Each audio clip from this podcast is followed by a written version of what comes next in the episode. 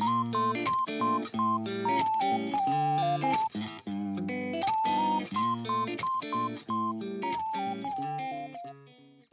い、皆さんこんにちは、えーホットポッドキャストの時間です。ホストのゆうせいです。コーストのたくまっちゃです。はい、ということで、あのーご無沙汰しておりますね。ご無沙汰しておりますね。2週間ぶりぐらいかな、でも言うても。そうですね、前回千田さんのね、話して、えーまあまあ、はい。どうですか？調子は元気ですか？いいいですよ、全然。こっちは。良さそうですもんね、さっきから。あの、これ始まる前でもちょっと話したんですけど、かなり調子良さそうです。めっちゃいいっすね。さん。もう、起業 2, か2月からして半年でようやく、半年でようやく、ちょっと軌道に乗り始めてて、自分が何をやってるのか分かってるっていう感じですね。本当に。おおすごい。はい、まあ、そういう感じで、あの、今日のトピックは、あの、起業なんですよね。起業っていうか、まあ、ビジネスというか、うん。ついでちょっと、はい、話したいと思います。まあ、お願いします。結構これでもどうですか？皆さんね、あの興味のある話なんじゃないですかねうん。起業とかね。あ大事もいるしの聞いてて楽しくしたいんですけど、うん最近ちょっとビジネスについて思うのがうん。やっぱり面白くないことしないとダメだなと好きなことをしないとダメだなと思うんですよね。うんうんうん。というのもあのやっぱりそのそれ面白くないこと面白く面白いことをするって好きなことをするってでも難しくて例えばその自分がビジネスをしててその収入源が一つだったとしてでもうこのビジネスで稼がないと生きていけないとか日々やっていけないってなるとやっぱりあの自分がやりたくない仕事とかやってしまうと思うんですよね。はいはい。ででも例えば他にも収入源があって例えば僕なんか公認会計士の資格持ってるんでアルバイトとかもできるんですよ。あの例えば繁忙期の1月から3月まで働いてであのその後それ以外はあの自分のビジネスをするっていう選択肢もできるんでそれがあればマジ強いなと思って最近。うんややっぱりその自分のビジネスで必ずしも稼がないといけないわけじゃないから例えばうん本当にやりたくない仕事だったらお断りできるし、はいはい。逆に自分のしたいことを追求すればいいんでそした方が例えばお金がお金にあんまりならない仕事だとしてもそれをやり続けてしまえばお金にならないことってみんなあんましないから逆に競合が減ってユニークになるんですよねだから、うん。だから例えば逃げ道があってそういうし他の収入源があってで自分のやりたいことをやればその一つに自分がやりたいことだから続けれるとで二つに競合が少ないからそういうユニークなビジネスになって成功しやすいっていうものがあるんですよね。でもさ、その、ユニークなビジネスにうん、するっていうことは、まずそもそもだってアイデアがユニークじゃないとダメってことですよね。そうやるビジネスの。そうまあそれはそううん。だからまあ、まずアイデア、あの、やりたいことがね。でもさ、でも、もう今の時代さ、そのなんかやり、うん。その、もう市場に出回ってないアイデアとかってほとんどなくない、なんか、大体全部もうある、もうあるというか、既存。まあそうやね。その、うん。まあ考え方にもよるけどその何？例えば既存にあるサービスを例えばなんていうあ自分のスキルを組み合わせたり例えばこの前僕があのてかずっと前に英会話アプリを開発しようとしとったや。んなんか斉藤さんのはいはい。英会話バージョン、あれって結局英会話ってもうめちゃくちゃ今日本にもあってただオンオンラインで無料で気軽にできるサービスがない。だからオンラインオンライン英会話気軽ハードル低いっていうのとあとや無料っていうのがないから。つ多分そういう組み合わせとかでもう多分いくらでもなると思うけどやっぱりアイデアを形にするには難しいんだよね。そのアプリ開発でも、ん。そうですね。なんかそのアイデアって結構いいのとか結構浮かぶじゃないですか。うん。でもやっぱりそれをその、あの実行するやっぱ方法が僕は大事もっと大事なのかなっていう。いやそれねみんなもう成功してる人多分みんな言うと思うあ、そう。うん、やっぱ execution が一番大事。アイアイデアよりも execution とか。タイミングの方が絶対に大事って、うん。うん。だって DoorDash なんて本当にあんなん誰でも考えられるやん。自分で、あのレレストラン行きたいんだけどあの行きたくなそのドライブしたくないから誰かに頼むっていうね。あなんうん。誰でも考えられるけど、実行したからああいう成功したわけで。ね、うん。面白いそうなんですよね。まあ、ただなんかそれに加え、それとまあ反対ではないけど、うん。ちょっと違った意見として、やっぱりそのなんか、やるからには、えー、と成功するまあ、ブランドはやるからにはその市場のパイオニアになるべきみたいな、うん。なんかそういうこんなんか例えばカフェで行ったらスターバックスみたいな、うん。まあなんかそういった、まあ、意識意識というか、まあ、それが必,、必要みたいなのは僕がやっぱよく聞きますよね。いややっぱ先行者利益あるからね、うんうん、やっぱり先にお客さんゲットした方がやっぱルールとか決めれるし、要するになんかそのアップルって今そのは初めてそのデザインうん、でうん。そのテクノロジーをあのリードした企業というか、初めて企業の中でこうデザインに趣を置いてうん。成功した会社だから、今全部そのなんていうかデザインのルールとかも全部アップルが決めてるんだよね。ああだからアップルってななんかし放題なわけよね、はい。ほぼ。いやそれだからはあるよなやっぱ。先駆者だったらね、うん。あのーすすごいフリーにできるというかね、他の人のルールとかに,、えー関係しないというか、まあ、これは結構その副業っていうよりも、やっぱ多分それなりのこう、あの規模のうん。ビジネスに関する話かもしれないですけど、まあ企業だったらそうだね、えーもっと、なんだろう、さっき言ってたけど、えーえーユニークなアイデアとか、で好きなことやるとうん。かっていうのがでやっぱり、やっぱユニークなアイデアとか最初ってお金にならんと思うよね。さいてつ例えばそのゆ社会があんまりまだ受け入れてない状態とか例えば Airbnb でも最初は、え他の人の家に泊まるなんて絶対なんか嫌みたいな感じで、多分最初とかは本当にあのウーバーもそうだけどあのあったと思うからその時期を乗り越えてこそのその先行者利益があると思う。うんあとは、確かに。うんだからそういうなんて言うんだろうでもそれってもうその日にその自分で稼が稼がないと生きていけないっていう人はまあその投資家がおったら別だけど自分でビジネスやっててもうその日その日で稼ぎたいって思う人はそういうのはできんと思うんだよねだから。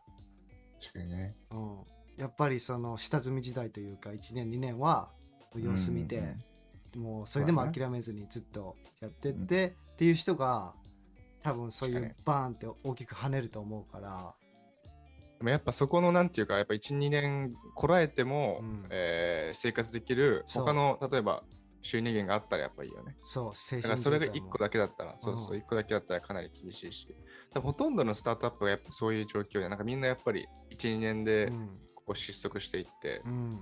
で、ちょっと無理なんじゃないかなっていうあると思うよ。だからメンタリティになって、うん。そう、潰れるみたいなのがそありがちなんかなっていうね。うそうなんですよね、うん。いやそれが思いますね最近は。だから逆にサラリーマンで副業できたら一番最強じゃけどまあ時間さえ取れたらね。ホワイト、うん。完全にホワイト企業に勤めて副業できたら一番最強みたいな感じに思ってて。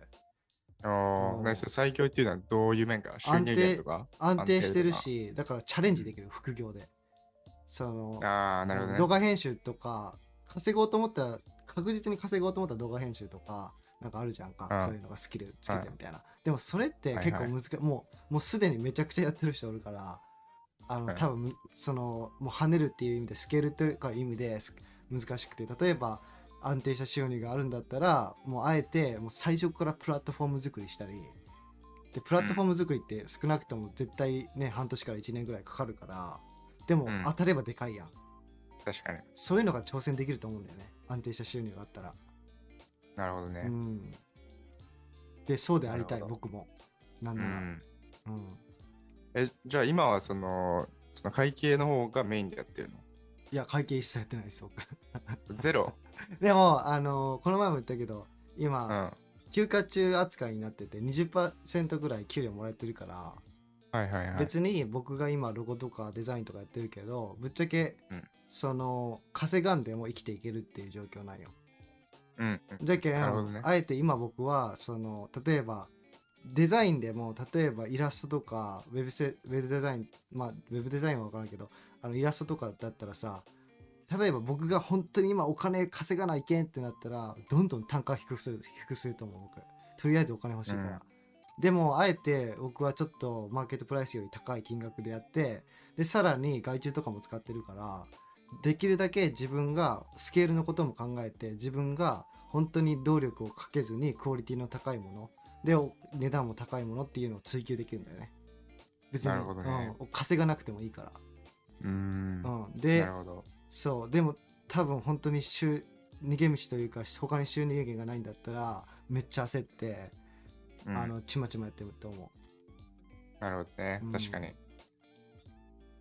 確かに確かに。というのいや、やっぱりますねりそうですね。メインの収入にあるとね、だいぶう全違う。然違うと思うそこはだからそれはなくしたくないよねなんかなんかねあれば例えば郵政とかだったらデザインウェブデザインのスキルとか使ってその継続安定権とかさえ取れればあとはもう自分の好きなことをするみたいなうん。できるよねスキルがあればそうやねう。んいや、そうですね。僕も、あの、そう、考えなきゃ。いやいいや。いや まあでもスキル優勢はもう英語も話せるしウェブデザインもできるからいけると思うけど。でもさ、ウェブデザインとかってさ、正直誰でもできるやん、あれ。いやーまあそのなんかさ、別にまあ、コーディングってなると、やっぱり、うん。まあ時間、スキルとかいるけど、うん。その、まあ、今は別にコーディングしなくてもいいというか、あー。ねなんか一からやんなくても、普通にもうあれあるじゃん。そういうなんか Wix とか、ワードプレスとか、うん Webflow とか。そう。だからまあまあ、ある程度本当理解しとけば、い一応全然誰でも やろうともできるっていう。まあでもいろいろやっぱ勉強があるでしょ UXUI となるとああまあそういうプロにか頼むと違うからね。うん、うんまあ確かに、それはそうだね。うんそうだと思確かにう確かにで。あのー次の話になるんですけど話が、はいはい。最近思うのが、うん。あのタンジブルなビジネスし将来したいなって思うんだよね。お。あのタンジブルっていうと？例えばまあ僕物販はあんまりやってないんだけど例えば脱出ゲーム作りたいんよ。リアル脱出ゲーム。おう。オンラインってこと？いや。じゃなくて、 tangib le tangib le。tangible だから本当に目に in こう person 触れるそうそうそうそう。ね。あの最近 escape room 結構行っててでめちゃくちゃ楽しくて、あのえ行ったことある？ escape room。脱出ゲーム。ない。あのふなんか部屋に閉じ込められてパズルして脱出するっていうやつなんだけどある一つでは一、つのエエスケープルーム行った時は目隠しされて、うん。で、まあ、5人ぐらいで行ったんだけど一人一人違う部屋に分けられてで手錠されるんよ。ええ。で手錠はいじゃあ目隠し取ってくださいってなってで自分はさ、もう5人はそれぞれもう自分の手錠外すとこからスタートみたいな。パズル解いて。めちゃくちゃ面白くてそういうの。僕好きなのよそういうの。めっちゃ。あのゾンビ映画とかあのはいああいうの好きじゃけん。スリリングなやつとか。うん。でこれ本当に自分でしたいなと思ってそれじゃあその、その場を提供しなきゃだよね。そしたらね。そうだからロケーションまああるオフィスとかを借りてでうんデコレーションしてパズル考えてうんやらないけんってなるとまあリサーチしたんだけど大体まあ1000万1000万くらいかかるんよ。ありますね。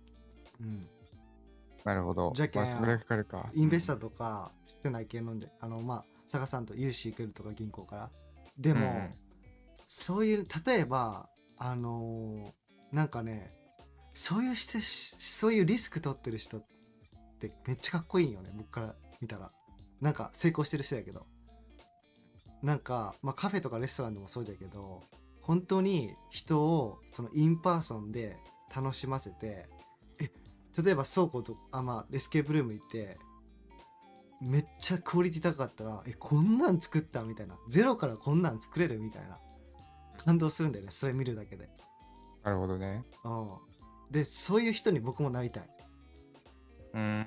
だってその、ごめん。はい。いや、いいよ、どうぞどうぞ。い。やいやあの例えば今僕ってまあ普通にデザインとかやってるけどあのまだまだ自分ではその理理想にたどり着けてないと思ってその、それは何？スキルの面からスキルの面そもしビジネスの面もやしスケールの面も。うん。じゃけんあの僕の理想とするのって何かなって考えた時にいや日本からアメリカに来ました。で、うん。アメリカでまあ大学卒業してちょっと就職してで後にエスケープルームを作りましたって言ったらかっこよくない？そんな日本人俺はアメリカで前代未聞でしょ。リアルデスゲームをアメリカで3店舗持ってます。めっちゃかっこよそう。めっちゃかっこよさそうなんだけど。あの、ウェスタンワシントン大学卒業して。ェス、タンワシントン大学出身で。デロイトで会計士として働いてでエスケープルームリアル脱出ゲームやってます。めっちゃ友達になりたいと思うわ。異色すぎる、それは。めっちゃ友達になりたいと思うんだよね。えなんで会計はみたいな。え なんでリアル脱出ゲームみたいなえなんでアメリカ？みたいな確かに。あの、ちょっと掘り下げたいよね。そうそれぞれの。面白い人間になると思うんだよねなるほど、なるほだって絶ど。対そのリアルその脱出ゲームってなると本当にねあの場所も見つけないけんしでリースもせないけんし、デコレーションもせないけんしパズルも考えないけんしで一つのあの escape room って大体その3つから6つ6個ぐらいあるんよ違うしあのテーマの escape room がだから一つ作ればいいんだじゃなくて結局お客さんがいた時にあのは楽しかったなってなってでもそこにはぜ同じテーマのルームにはいかんやんかもうパズルも分かってるからはいはい、はい。だから3ヶ月に1回とかしか買えんからまあうんお客さん回すために違うテーマのあのエスケープルームっていうのを一つのロケーションで持たんといけんのよね。なるほどね。うんでだから本当に難しいし大変だしでもそれをいやあの escape room やってますっていう一言でまあ僕は知ってるから、 escape room をそのなんて言うんでしょうあの背景がわっとその想像できたりするからおめっちゃ話聞きたくなるんだよね。 escape room か。僕、 escape room あんま詳しくないんだけどね。あの、なんかその escape room 建てましたって言われた、僕だ僕はね、個人的にはね、よくわかんないんだよね。なんか言われても。あああ、うん？ escape room？僕ちょっとかじってるからすげえってなる。あ、そうなんだ。う。ん、えちょっと待って。ゼロから話してみたいな。まずどうやってお金ゲットしてみたいな、うん、あそれも結構やっぱユニークだよね。なんかその普通の、だって普通に来たら escape room と出会わないからね。そう確かに。でもこれから多分また流行ると思うからコロナが終わったりして。東京目黒区に来てるとね、あの、 escape room って出会わないですね。出会わないですか？日本にもちょくちょくあるらしいけどね、うん。そうなんだよね。なるほどね。で、もそういうなんかまあ escape room じゃなくてもそのカフェとかレストランとか実際に本当になんて言うんだろうリスクは高いよ。だからネネットビジネスとた違ってやっぱりお金を借りたり融資を受けたりロケーション契約してリースしてなあかんかったりするからリスクは大きいけど、なんかそういうのしたいんだよね僕。そういうのしたらめちゃくちゃなんか人間的にも成長できるしめっちゃなんか生きてる感じがするんかなとか思ったりうん、するって最近リスクテイカーに。うん、なんかそれで成功したら多分今までしてきたどんなことよりも達達成感あると思う？うん。成功させたら、ね、結構その、ビジネスで成功するっていうことが、そ結構なんつうか達成感につながるとうそいうか、その人生の成功うなんかねに、のうん、その一つの要素ね。そう。挑戦せんかったら死ぬ時に後悔すると思うんだよね。なるほどね。前言ってましたね。うん。それね。でなるほど。それしたいんだよねちょっと。えどうですか？カフェとか興味ありそうやけどねゆうせいカフェね。いやだカフェはね、まあ僕も考えたことはあったんですよね。うん学生の時に一回カフェにバイト面接して、バイト面接落とされた。えー、落とされんだ落とさえだ から米田コーヒーかどっかにバイトし面接しに行ってあ、上島コーヒーかえ似合いそうでもカフェバな。リスタ8000つってへえいやー、そう、だから、でもね、そう、僕なんか将来的にはそういうのしたいね。でもなんか、やっぱ店舗持っちゃうとさ、まあその場所がそこに限られちゃうとか、自分の行動範囲がやっぱり狭くなるし、あでそこにこうずっといなきゃいけなくなるじーゃん。やっぱり店舗持っちゃうと。いや、じゃない？カフェとか？いや、海外転換したらいいや。海外転換。あだからそうそういうなんか、そういう規模になるとうん。そうそう、そういいんだけど、まあ、初めはやっぱさ、初めから店舗建てますってなるとさ、それはもう5年とか。拘束されるし、だからまあまだちょっとね、それはできないですけど、でも、うん、いや、ちょっとね、面白いよね、うん。そういうの。なんか、そう、結構前も考えてて、なんか、なんていうか、僕自転車もすごい好きやから、は自転車となんかそういうドリンクとかなんかそういうのをかうん。兼ね合わせてユニークなスペースを作るみあはいたい。ななるほど。考えたんですけどね。まあちょっと、あのー将来的にはやるかも。いや楽しそうマジで。うん。だってさゆうせいがもしカフェ開けて、まあ、自転車カフェでもうん。何でもいいんだけど、うん。あそろそろシアトルに1店ひら一店舗開こうかと思ってんだよねとか言って。で、シアトルに来てこのビルでビルとかいいんじゃないみたいな。で3ヶ月後とかに開きました。めっちゃ楽しそうでしょ？え、ちょっと待って、え、エスケープルーム？いやあのカフェ。自転車カフェあ、そうそう。あ違う違うな。いや確かに。いや、マジで楽しそう、それは。なんかねなんか楽しいというか分からんけどめっいや、でもやっぱね、うん夢はある。夢はあるよね。うん。生きてるって感じしそうなんだよね僕生きてる。生きてるって感じしそなるほどね。う確かにうんオンラインでこうポチポチずっとやってるよりもね、やっぱうん実際に人と会ってなんかビジネスそうなんよすごい。実際に人と会って本当にお客さんが喜んでるとことかなんか本当にうわすごいエスケープルームにはまりましたとかって、うん。実際にその人の人生をもう変えてるじゃん一部ではあるけども。はいはいはい。その体験をねそのなんて言うんだろう。与える存在ってめちゃくちゃすごいと思うんだよね。うん。分確からんけど。とかめっちゃそういうこと思ったり。だからなんなら本当に escape room とかさっきの話にもつながるけど escape room はまし始めたら僕も別に利益ほとほぼなくていいもんもしけその会社を継続させることができたらさあもうなんなら別に冬とかに僕こ会計士としてアルバイトしてで生活費を稼いで、だから、例えばまあハロウィン限定とかでもいいんよ僕ハロウィン限定の escape room とか、あ。はいはいはい。うん最初はそういうのとかちょっとやってみたいって面白いな、ハロウィン限定の escape room とか。で僕めちゃくちゃ experience。いやデザインだって haunted house お化け屋敷とか結構あるからねこっちやっぱ。あー思うのが一個一個アイデアあるのがその escape room は別にまあ部屋に閉じ込められて escape します、まあ、パズル解いて escape しますっていうのが基本的な概念でなんだけどそれをハロウィンと組み合わせて、まああの閉じ込められてで若干まあ5部屋ぐらいあるとこであの、うん。モンスターみたいなのがジャック・ザ・リーパーが見回りするんよ、こう一周回ってではいはい。パズル解かないけんのんじゃけど60分以内にうん。でも見つかったらジャック・ザ・リーパーにうん。5分間牢獄にいられるんようわ。でその牢獄の中でもパズルを解いたら5分以内にも出れるんよおおっていうのやりたい めっちゃやりたいー。あ の これだ、わかっ視聴者なの分かってるかな？大丈夫かな？分からんかな？伝わらんかな？僕の語彙力が。悪くて。いや、違う違う。あの、だってジャック・ザ・リーパーとか知っとるよ、みんな。僕はギリギリわかる。あ分かる。僕はちょっと自慢させてギリギリわかる。オッケーあのまあ殺人鬼なんですけど。そうそうそう。うんイギリスのでもさ、すごい。いや、ユニークやな、本当になんかそういうだってさ、なかなかそういう興味持ってる人少ないじゃん。うん。いやないんだよ。僕探したけど僕それてか僕がそこに行きたいんだって。だからそれやりたいんだけどかもしれん。そしたら。